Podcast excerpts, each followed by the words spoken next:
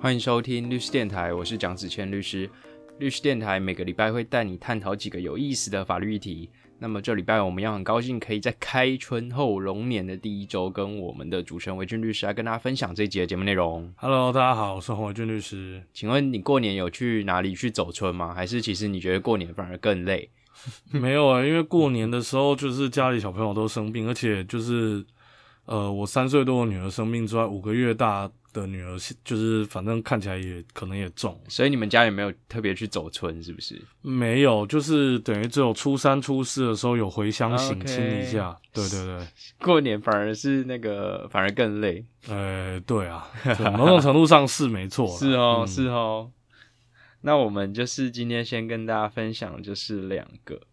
两个新闻。第一个就是前几天过年，最你有觉得这最近过年，这今年的过年，呃，很多人出国玩。出国你身边有没有很多人就是出国去过年的？有啊，就是呃，我们有同事去韩国，有同事去韩国，有同事去然后我有认识的去泰国，有去而且去曼谷的，然后也有去呃越南的。嗯那、讲到越南，这是我们今天要讲的新闻，就是年代旅行社的被爆出来，就是有去让这个参加富国岛旅游的团员在当地并没有受到很好的接待嘛，结果赫然发现应该是年代旅游有去欠了越南当地地接旅行社的钱啊。这是第一个我们要讲的，这其中可能涉及消保法、民事消保法的问题跟刑事诈欺的问题。那第二个，我们跟大家分享说，这个新闻有点久了，但是我觉得值蛮值得探讨，就是那个网红陈怡在路上被人家突袭痛殴，然后结果发现案情不单纯，我是觉得剧本还蛮蛮蛮烂的。然后我们跟大家分享说，如果你是有预谋的，然后你是三个人以上的，你有持续性的。暴力性的这个组织的话，你可能会涉及组织犯罪哦。那我们先讲第一个好不好？好啊，呃，第一个新闻大概我们看了一下哈，就是呃，理论上啦，理论上就是我们都是看新闻的哈，反正就是呃，因为有这个旅客在到了当地之后才发现，呃，不但没有吃的，然后连饭店都要自己去订哦，然后回程的甚至连回程的机票都没有订好，所以就是导致有呃非常大的争议。那呃，这个年代旅游第一时间的说法是说，他们是这个呃，因为过年银行没有开，所以来不及汇款。对，那这件事情就是到后来应该是等于说，这个观光局这边还是有呃有介入啦，所以有介入了之后，基本上还是有让旅客就是去安排他们飞机有回来，可是有很多旅客基本上就是自掏腰包去去这个呃安排饭店啊、刷住宿啊，然后甚但是甚至他们讲这件事，年代旅游好像还发了一篇说，就是要保留那个、呃、法律追诉权 对，哦保留法律追诉权之类的。最强招式之一。对，呃，我讲一下我的理解，就是年代旅游有提供就富国越南富国岛的这个行程啊，然后这次过年差不多有一百多人去跟这个团啊，结果听说就是团员一定是先付了这个团费给年代旅游公司嘛，然后呢，年代旅游公司在出发前可能一个礼拜的时候，呃，擅自帮他们换成另外一家航空公司，那这还不打紧，就是。他结果那个旅客去当地以后，发现说好像看似没有回程的机票，就是回程的机票还没有付钱，这个问题就蛮大。然后第二个是越南当地的地接旅行社出面控诉说，年代旅游当初呃在过年前有传给他们一张汇款单，就是我们俗称的水单，水单上面会记载说年代旅游已经汇了多少钱给越南当地的旅行社，但是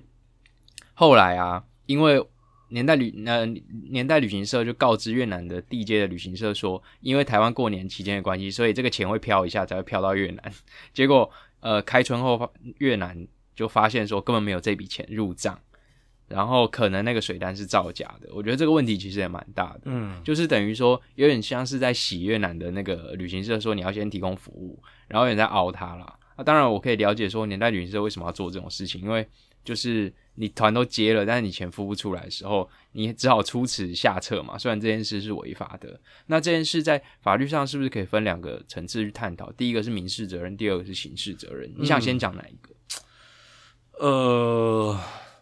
我觉得我们先讲民事好了。民事其实我记得我们之前有过类似的题材，跟这个我们的听众去介绍过。因为原则上这可能会涉及到那个消保法的问题啦。那当然，消保法的话，其实一般现在普遍大家的做法，可能还是会请消保官这边来做协调，对，去找消保处的消保官来做介入跟呃介入调查，然后可能协调，然后最后就是等于说借由这个消保官的呃敦促哦，来让这个业者去赔偿给消费者，这可能是一个啦。那当然就是。如果消保这边走不通的话，那可能也会涉及到民事求偿的问题哦，因为这很显然的是，呃，我们基本上在民事上去讲的就是所谓的那个债务不履行嘛。对，因为其实我。付这个呃，我跟旅行社之间订订了这样的这个旅游的契约，那基本上我一定是要呃付钱给你，然后去享受到就是你提供相关的旅宿的服务。显然是一个不完全给付、债务不履行的行为啊。对，对，它其实这绝对是就是这个契约的核心的内容嘛。但是这个业者连这边都没有做到的话，那显然会有。这个呃，不管是按照消保法也好，或者是按照民法基本的这个原理原则也好，都会有相应的这个契约责任。我会建议说，这个这次旅行的这个团员可以起一个团体诉讼啊。当然说，从我们律师的立场，团体诉讼其实不太好做，因为要沟通的人很多，然后对我们来说是 CP 值比较低。但是对我们律师 CP 值比较低，代表一件事情，代表说对于这个自自救会的这个团员。来说，CP 值比较高，因为他们可能可以就是共同去分摊这个诉讼会衍生的费用，包含律师费啊，或是这个这个，比如说谈判啊，你中间要衍生的劳力的时间费用，对，我们都会建议说，自救会可以成立，然后你推选一个人，然后去跟律师对接，那律师只对接这个人，那这个会是对我们来说比较好处理一种方式。嗯，我觉得民事诉讼是一定要起的啦。对对，然后消保法，我记得还有那个惩罚性的。那个损害赔偿的规定，我记得是三倍嘛？对，是吗？是三倍吗？呃，我也有点忘记了。如果听众有帮我们查到，要给我们讲一下。那我觉得刑事责任的话，它比较会涉及诈欺罪，对不对？诈欺还有伪造文书吧？而且，呃，除了富国岛当地的那个越南当地的旅行社以外啊，就是那个岘港，你有去过吗？没有。岘港当地的旅行社，他也有说，就是年代旅游之前也有积欠他们团费，所以看起来。年代旅游有财务缺口，或是年代旅游在这个有点像是呃先享受，然后再付钱的这个恶行，已经是变成一种惯例了。呃，我认为啦，我自己在看这件事情的这个看法是说，我认为应该是，虽然我们不，我们目前也只是推测啦，但我觉得应该是有等于说周转。周转上的状况啦，应该是周转。对，因为简单来说，其实当然我们也不能排除说，因为有看到新闻，好像越南业者出来说，呃，这个年代旅游好像已经是这个惯犯。对，惯犯就是可能积欠的非常多，然后只就是一点一点的给。那我觉得这种东西一般来讲，我们的我们的经验上，就是他的资金一定是在别的地方嘛，一定是卡在。就是不知道哪边他去做，就是我们讲俗称的那种开杠杆，他开杠杆，然后就是这个，呃呃，简单来说就是这个，因为转不回来，钱转不回来，所以钱当然就出不去，然后所以你后端当然就收不到钱。对对，其实我蛮好奇他们旅行社，因为这次事件我才知道说，呃，原来就是比如说以前我认认认知的旅行社，比如说很大型那种什么雄狮啊，或者什么的灿坤吗？就是像这种可乐旅游之类这种比较大型的，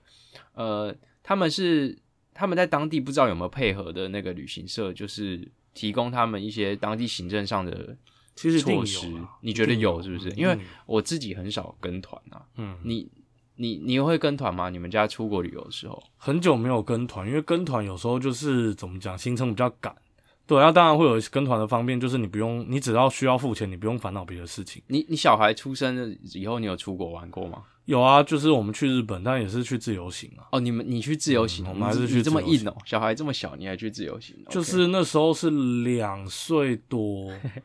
对，两岁多。我老实跟你说，以前我在很小的时候有去过东京迪士尼，然后我对于我对于我呃大概是四五岁的时候去东京迪士尼的那个印象啊，只有去。只有我在开那个赛那个赛车的小朋友赛车的时候有印象，然后我其他完全没有印象。嗯，所以是不是有一说说带太小的小孩子去，其实没有什么太大的那个意义，因为他都会忘记。我觉得基本上是这样没错啦，但是因为我们那时候就是也是因为疫情解，就是基本上也关太久了啊。然后其实我觉得我自己会觉得说，小孩有没有回忆那是一回事，啊，大人大人我自己可以创造我跟小朋友的关于小朋友的回忆，这个是我对啊，对对，这应该对。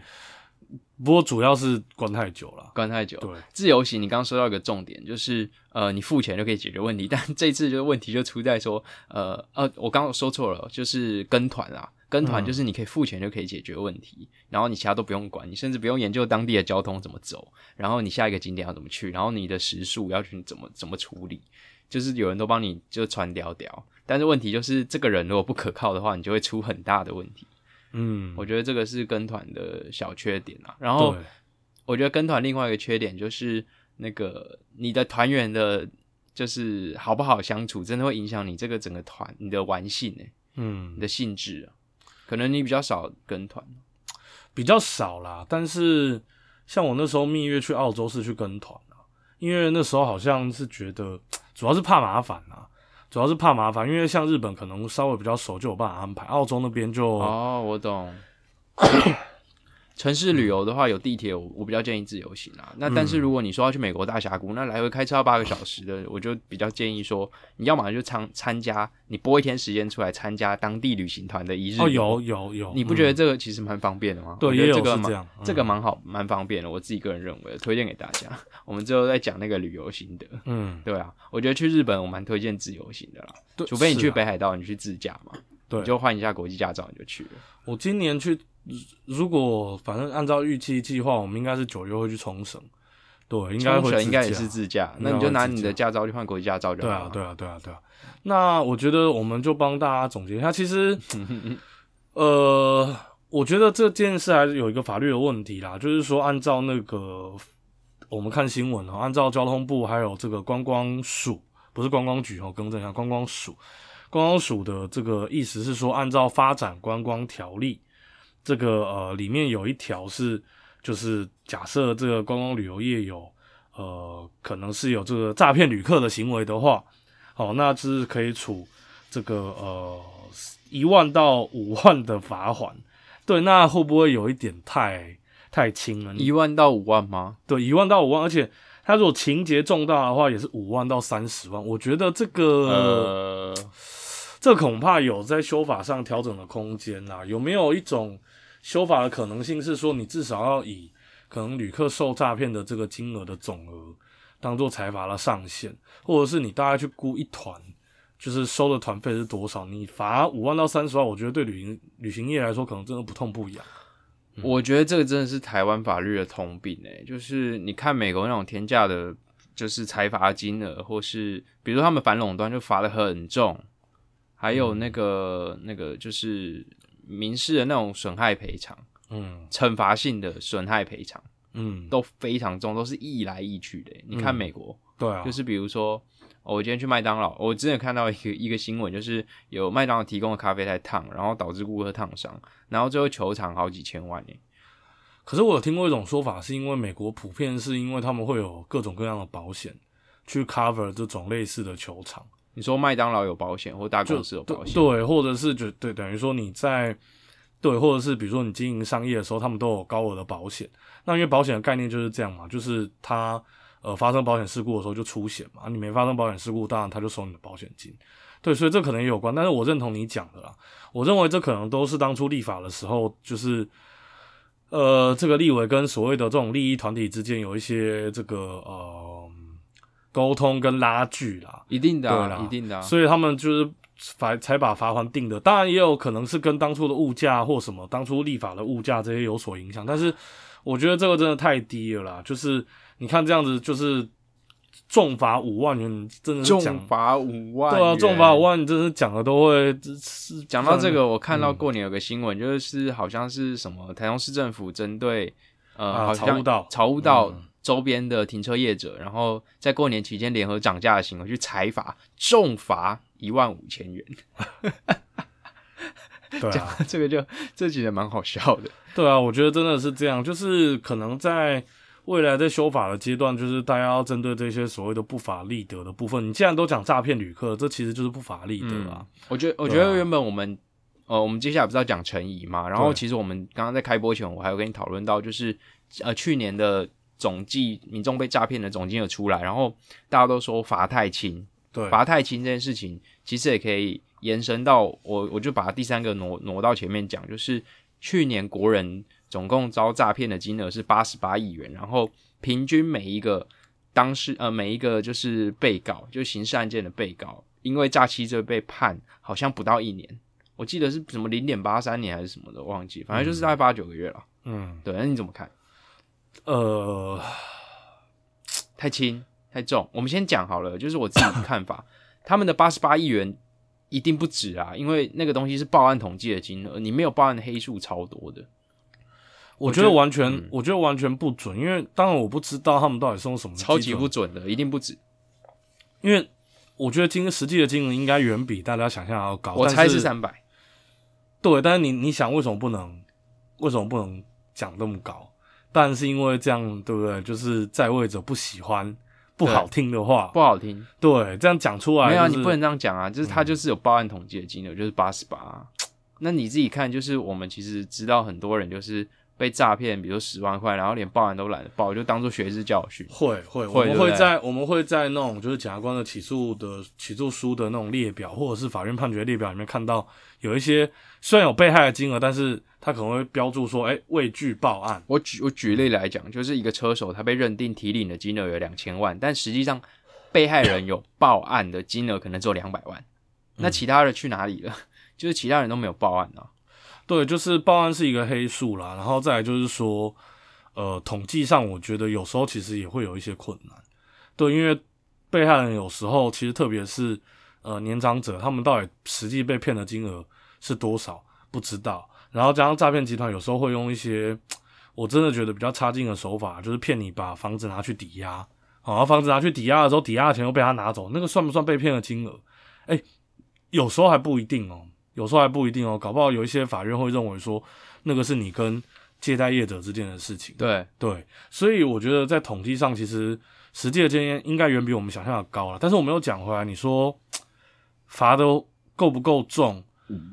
我认为啦，其实按照现行法，按照现行法，我认为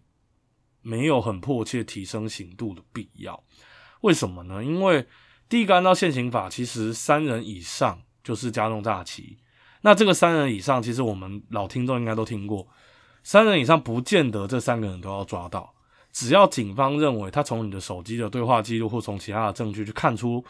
你好像有跟另外两个人，我也不知道他，我也不用知道他们真不真实存在，他们是外国人、本国人，是男是女，多少年纪不不重要，我只要认为你看起来有三个人，你就是加重诈欺，你的刑度就是一年起跳，然后。大家可能会觉得一年起跳太低，但是现在会有一个状况是说，就是呃，我们的最高法院的稳定的见解就是，诈骗它是以被害人为单位，所以换句话说，你骗了十个人，那就是十罪，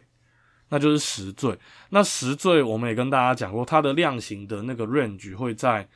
呃，比如说十个人他被判了十罪，最重的是一年八，然后最他会这个十罪的量刑的 range 会在一年八到。十罪假设全部加起来是，比如说二三十年好，三十年会在一年八到三十年之间。那我认为，其实我们有必要去考量要不要调整的，其实是在于法官在量刑的时候的这个拿捏。哦，对，就是因为我们的经验啦，其实我想 子谦应该也看很多。如果是那种那种所谓的车手比较下级的，大部分法官在拉的时候，他不会从一年八往上拉太多啦。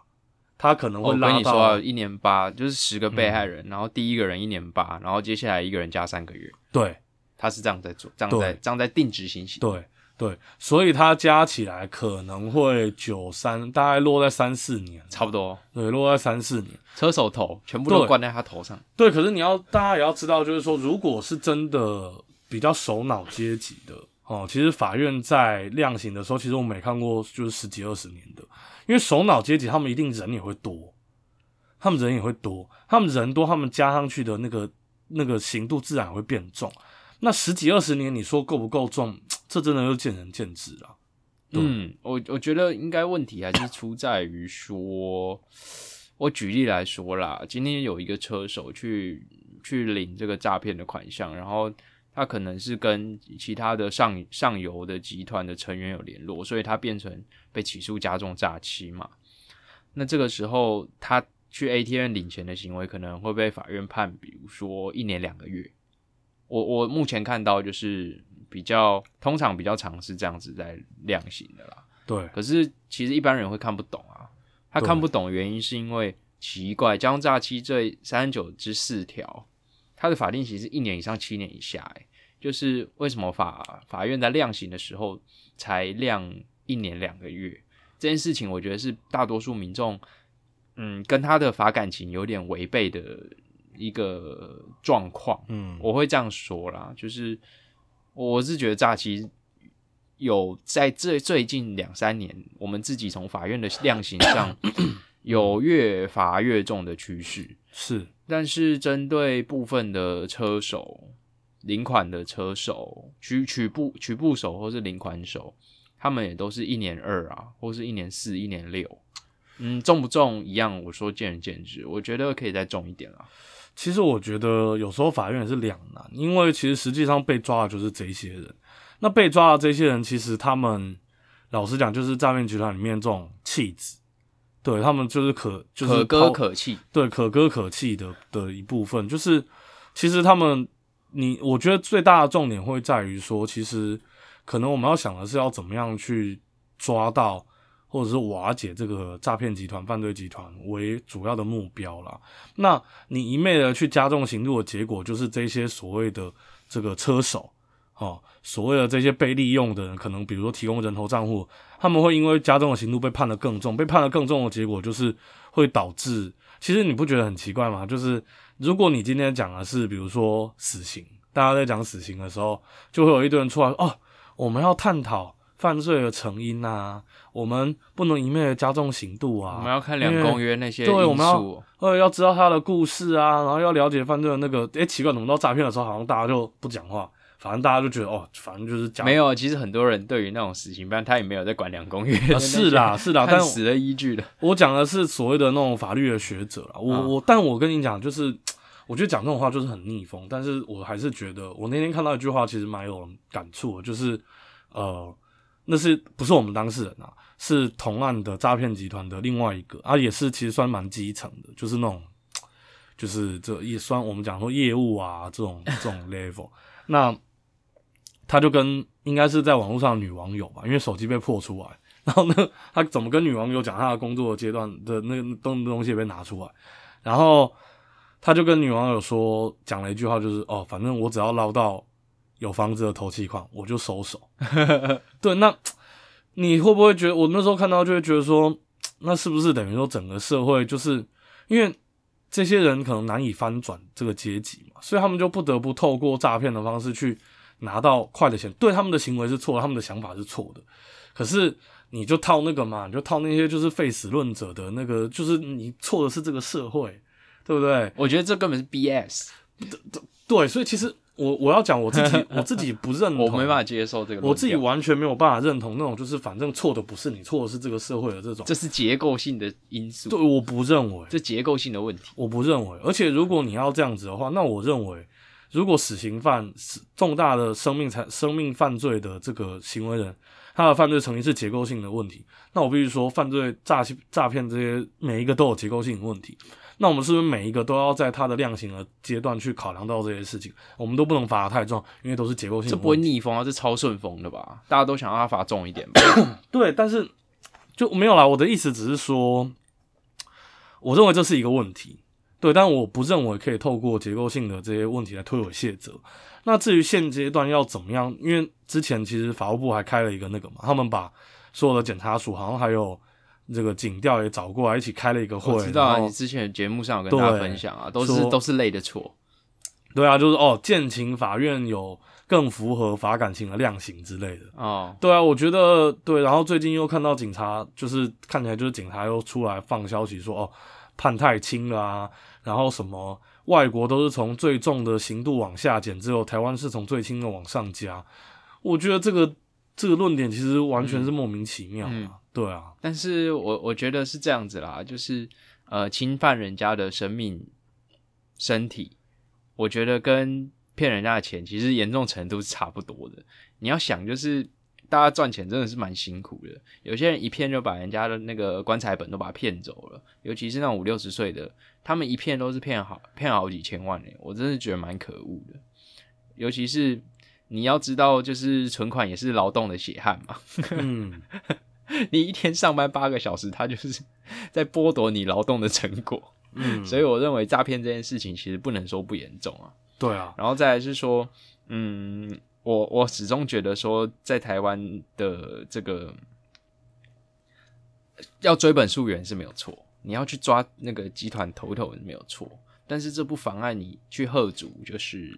呃，人民不要因为为了要去赚房子的投机款，然后你现在的工作又没办法让你达到这个目标，就是你就跑选择跑去做车手，或者去加入诈骗集团，就是我觉得这这件事情会让呃会让其他做正当行业不是做偏门的人，他会有那个严重的相对剥夺感。那大家到最后搞到最后都觉得我不要努力，反正我就去骗别人就好了，我就用不正当的手段去去骗取别人的财物，反正这样最快啊。嗯因为为什么为什么为什么七七那边这么多 这么多保时捷或者这么多双 B？、嗯，原因就是因为那里很多人做偏门的嘛。对啊。对啊，其实我不觉得那个人会只骗到投机款就满足了，因为你你可能、啊、其实会享受，你其实会享受那个，就是那个钱对你来说其实是快钱，啊，快钱其实你你捞多了，你自然就会贪心，你就是要就是四百万不够，我要一千，我要因为。人是这样啊，就是你的物欲会随着你的你的生活的水平提升，然后你的物欲就会膨胀嘛。就比如说你现在做诈骗，一个月可能捞个五六十万，这个都算很失败的诈骗哦。你要做诈骗，你一个月如果只捞五六十万的话，那我会建议你不要做诈骗了，因为那个风险很高。如果你要做，那他们就会带带那种 A P 啊或 P P 那种就是名表，然后一直都可能七八十万啊，劳力士只是基本啊。嗯，那我问你啊，如果你现在叫你回去，以你的技能，你如果不做偏门的，你只能去去餐厅当外场服务生的时候，你你怎么可能去？你怎么可能再回去做这个事情？我觉得男生做这个事情，就是跟跟就是很多哦，这个就不要讲了。反正就我觉得做这种偏门，就是回不去啊。其实我觉得你刚刚讲的我蛮认同，这也是为什么我很不喜欢，就是特别是可能应该是这样讲，我并不觉得说，诶、我们不需要去探讨这个人犯罪的成因，但是我认为犯罪的成因你不能拿来成为你脱脱罪猥亵者合合理化他的行为的一个借口。比如说哦，他你可以说统计上来说，单亲家庭的小孩子，他成为少年犯的比率是比较高。父母离异的小孩，我们他真的有统计哦。我之前看报道者的 podcast，、他有他有他有统计说，那个少年犯，嗯少年犯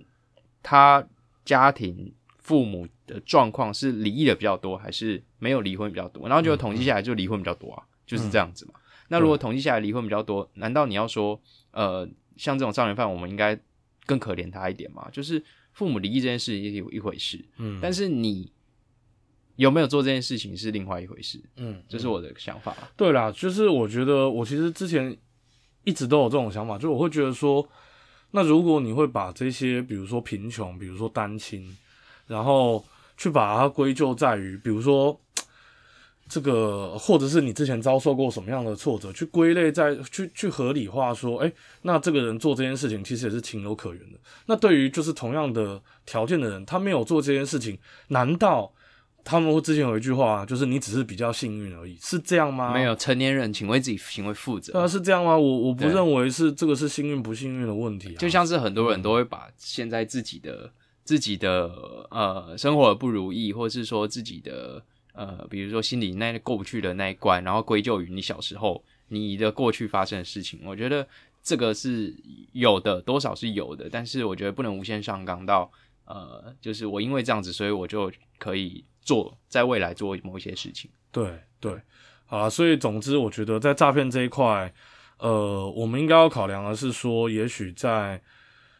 其实我一直是觉得说，在行政的规制的部分，包含说要怎么阻断金流、追回犯罪所得这一块，我认为其实是要下比较大的功夫了，而不是说抓到了之后我们要去重判，因为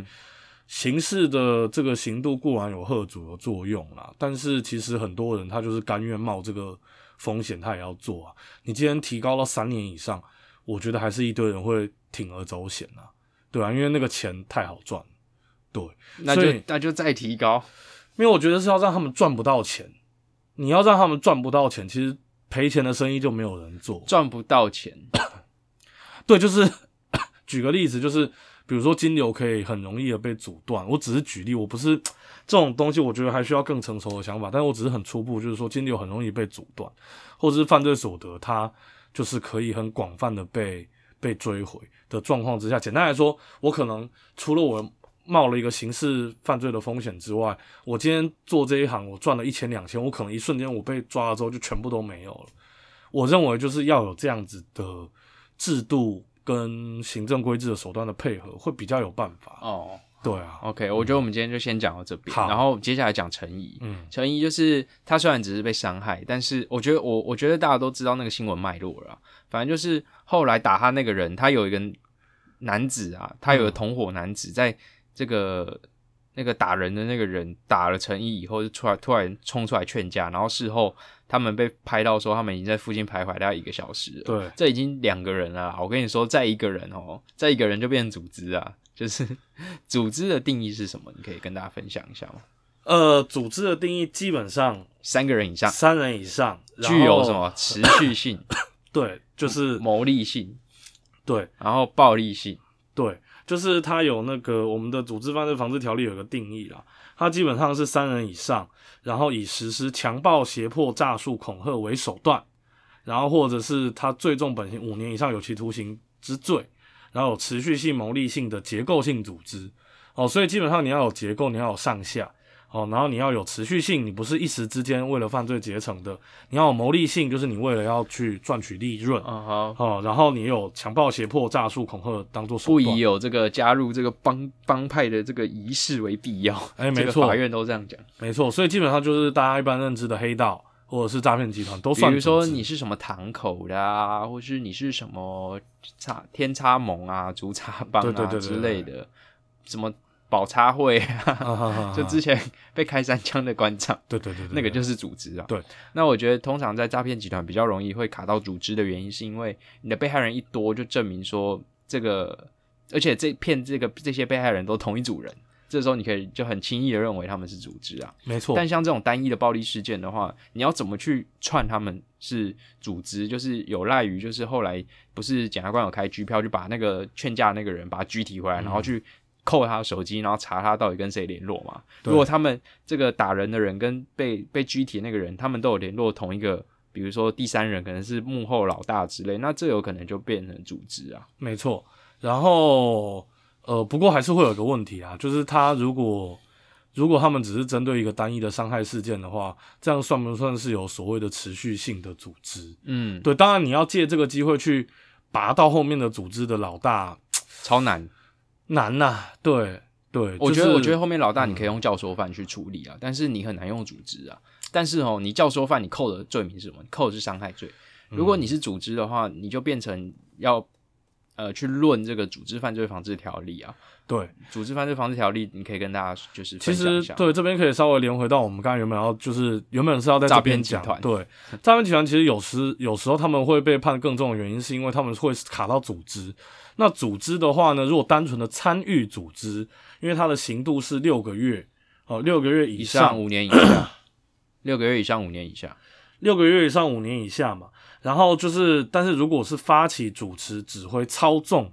组织的话，你就是头头了。没错，他就是三年以上、十年以下。当然，我觉得在很多人的观念里面，三年以上、十年以下还是太轻了啦。但是相对来说，其实呃，他已经算重了。比起一般的家中诈欺来说，他已经算重了。那呃，所以我们再回到就是陈怡的这个案子哈，那我们要怎么去论发起、主持、指挥、操纵犯罪组织？这一点很难呐，除非你要等于说顺藤摸瓜，从这个打人的摸到那个来劝架的，但是实际上是一伙的，然后再往后摸，然后再去摸他们做过什么事，太难了。我记得馆长到那个时候那个案子就是有从枪手，然后一直往上摸摸摸摸到最上面，然后他们又从这一伙人找到其他也有做这些恐吓啊或是暴力犯罪的证据，然后可能就全部才能裹在一起，然后用组织去起诉。其实我觉得这个要花的时间心力还蛮大的，对，对于检察官来说啦。对，所以我觉得陈怡这个案子，我只能说剧本烂透了。我自己个人是觉得剧本很差啦。但你不觉得吗？就是他其实烂也是故意的，他就是要告诉你哦，他他就是要烂到 他烂到让他有一个说法，然后第一个他有个说法，第二个让你知道说，干你超烂的，然后我一下就看出来你们是一个组织，然后让大家以后都不敢在网络上随便乱呛人。对啊，乱嘴人。对，所以我觉得这个其实。我觉得蛮可恶的啦，啊，对，蛮可恶。不管背后是谁，我觉得都蛮可恶的啦，对啊，因为呃，其实我会觉得，不管是之前的超派铁拳也好，或者是陈怡这件事情也好，我认为就事论事啦。我们在文明社会就是不能用暴力去解决问题啦，不管这个人多欠 多欠揍、欠嘴，对，你可以嘴回去，但你不能打回去。你打回去就是错的，就是犯法。对对，就是就是这么简单。对，嗯。所以陈毅，我们跟大家分享说，如果你是有三个人以上，然后你有持续性啊，然后你有魔力性，或者是你有这个暴力性的这个组织啊，你可能会变成组织哦。然后这也是这个集团想要告诉大家的吧？我在想。没错。对，然后我们后续要帮大家追踪。所以今天我们跟大家分享三个主题，第一个年代旅游，我们后续会帮大家追踪。然后第二个是我们跟大家分享说，今天新闻出来了，诈骗一年的国人被诈骗金额才八十八亿，这不可能。一定更多，嗯，然后真的说多一个零我都信，对，嗯，我我觉得是这样，他到底有没有把那个那个资金盘不法吸金的钱算进去？光 IMB 就九十亿了，你跟我说国人今年被诈骗八十八亿，我是不信的，对我是不信的。那第三个就是。跟大家分享陈怡被打，其实我们觉得不单纯啊，剧本烂有它烂的原因啊，就是要告诉你说你不要再乱讲话了。嗯，但是这个在法治国的社会底下是不允许的。是，所以我们就跟大家分享到这边。那律师电台我们就下礼拜见，祝大家龙年行大运。对，开工大吉，开开开工大吉，已经过去的情人节快乐。好，律师电台一周法律动态跟你说明白。好，谢谢大家，拜拜，拜拜。